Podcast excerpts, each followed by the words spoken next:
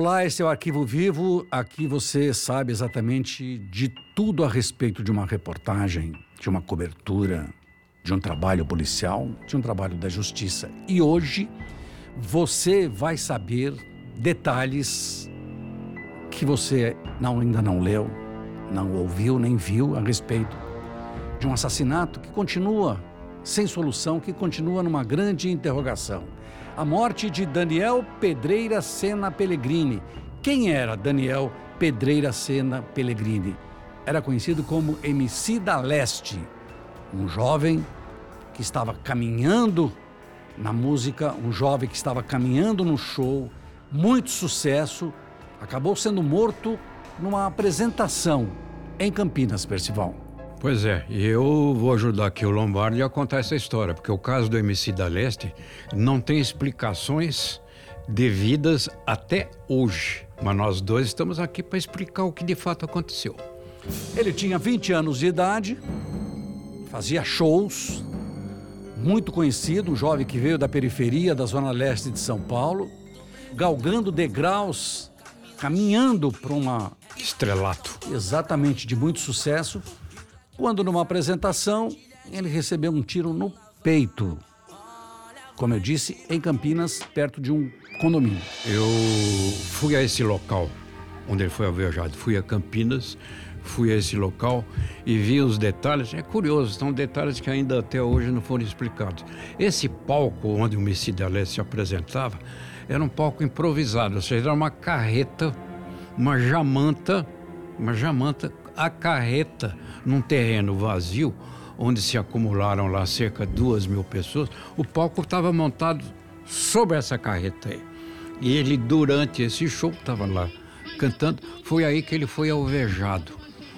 Desde o início, um grande mistério. Era preciso se investigar com competência, era preciso que se fizesse uma perícia impecável, um levantamento completo da situação no local para tentar se chegar ao autor. O que até hoje, aliás, não se conseguiu, Lombardi. Pois é, ele foi baleado quando ele estava se apresentando, tem até imagens disso. Ele foi baleado, caiu, acabou sendo socorrido pelo irmão, foi levado para um pronto-socorro em Paulínia, onde ele morreu. E aí começaram as investigações, mas como disse o Percival, para mim houve falha na investigação. Porque eh, ele esteve no local e eu estive no local. Segundo a polícia, o atirador estava numa distância muito grande. Tinha uma casa, o sujeito estava longe, à noite. E como é que o sujeito vai atirar à noite, distante, sem nenhuma visão, só com a iluminação da carreta? E conseguiria acertar o da leste? Porque houve um primeiro tiro, no segundo tiro é que ele foi atingido. Quem matou foi um exímio atirador. Porque eu tive essa curiosidade de, de um tiro a longa distância. É uma longa distância. É um sniper. A longa distância precisa ser uma arma potente, um fuzil, né? Que tem um alcance até, conforme o calibre, o 552, por exemplo, mil metros. E eu ainda vi lá, Renato, eu achei incrível. Tinha uma espécie de pilha. Isso, isso, com, isso mesmo. Com tijolos. Uma, uma pilha. Que para mim ali ficou evidente. O atirador apoiou a arma sobre aquela pilha de tijolo. Ele precisava ter uma base de sustentação. Mas aí é gente... escuro, né? Tá escuro. Então, mas a gente que é do ramo sabe. Você precisa ter o apoio, mesmo o sniper tem, ele precisa ter uma base de sustentação para ter suficientemente capacidade suficiente para mirar o alvo com atenção, cuidadosamente, o que leva alguns segundos, pode ser até alguns minutos, para na ocasião que ele, atirador, o sniper, considerar apropriado, ele fazer o disparo. E foi o que aconteceu. Ele atirou daquele lugar. Você, vendo a descrição, a distância mínima necessária e como o MC da Leste foi atingido, de fato o tiro partiu daquele local. É, porque as imagens que a gente viu na época, eu até tive a impressão de que ele teria sido baleado por alguém que estava próximo dele ali. E aí não, disseram que não, que o tiro veio à distância, né? Tinha, teve um primeiro tiro que furou, houve uma perfuração e no segundo acertou o MC da Leste. E aí a polícia, eu acho que demorou muito para começar a investigar de, direito. Depois de, de, algum tempo, eles não tinham um caminho para seguir, é, e descobriram, depois de algum tempo, foi descoberto que ele teria sido vítima de uma extorsão. Que que ele teria dinheiro, olha, que ele tira dinheiro na casa dele, dinheiro vivo, fazia muito show. Três semanas antes da morte, ele teria sido sequestrado, teria sido levado, pagou o sequestro, voltou para casa, deixou para lá, ninguém falou nada. Não tinha consistência. Nada, nada, nada, nada. E a polícia não chegou a nada naquela época, exatamente com essas informações. Pois é, essas investigações preliminares foram desenvolvidas pela polícia da região de Campinas. né? Isso. É, é como a polícia chama, de Inter 2, Departamento de Polícia do Interior 2, região de Campinas. Então, pelo que tentou se descobrir na época, porque uma coisa é descobrir, né, Renato? A outra é você fazer insinuações e inventar hipóteses. Certo. Então, a hipótese principal dominante é que esse atirador, exímio atirador, foi para lá com essa missão, matar o MC. Mas ele foi para lá saindo de São Paulo. Não era atirador da região, não era alguém da região. Aí se atribui isso a um traficante, que ele teria namorado uma menina que foi seria no futuro mulher de um traficante, que seria uma vingança, mas nada disso teve sustentação. Aliás, na minha modesta opinião, esse caso deveria ter saído como investigação lá da região de Campinas e vindo aqui para a investigação do DHPP, o Departamento de Homicídios, que é muito mais competente para elucidar casos de autoria misteriosa. O MC da Leste tinha 20 anos de idade. É, isto aconteceu em julho, dia 6 de julho de 2013, na, em Campinas, no bairro é, São Marcos, né, em frente ao conjunto habitacional. Falou-se do traficante, ah, é um traficante, o cara tá com a mulher, não sei o que. Bom, depois de um tempo, Campinas estava quase fechando a, a investigação, pediram para que o Departamento de Homicídios e Proteção à Pessoa entrasse na história.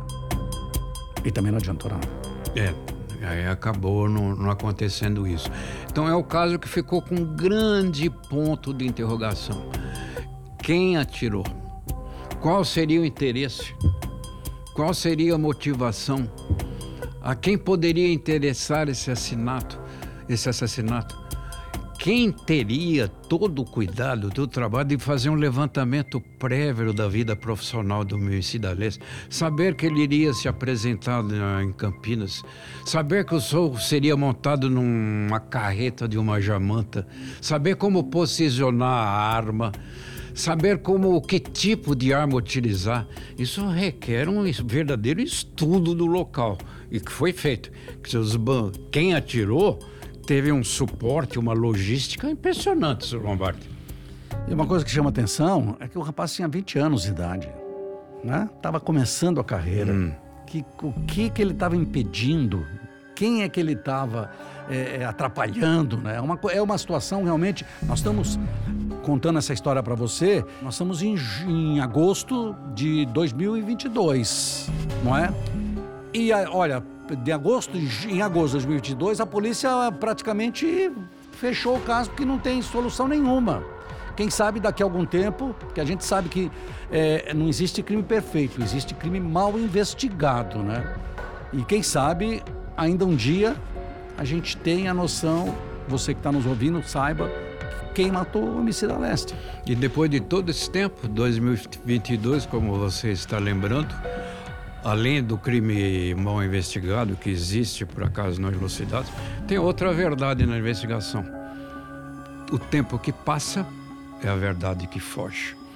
Depois de tanto tempo, descobrir o que aconteceu lá para trás se torna cada vez mais difícil, para não dizer cada vez mais impossível, porque é um grande número de assassinatos sendo investigados, Lombardi.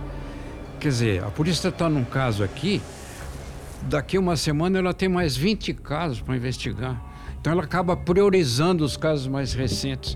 Os casos mais antigos dificilmente são desvendados. É uma tristeza, porque a família fica sempre exatamente com aquela aquela esperança de que pelo menos isso vai saber por que mataram e quem matou. Você ficou sabendo hoje aqui da história do homicida Leste, que na época né, em 2013. Foi notícia em vários jornais e emissoras de TV do mundo. Ficou incrível isso. O garoto de 20 anos era super, super, super conhecido e mataram. E até agora, como eu disse no começo, tem uma grande interrogação. Pois é. Um assassinato praticado naquela, naquele palco iluminado com duas mil pessoas como testemunhas, Lombardi. Duas mil. Quase impossível. Até a próxima.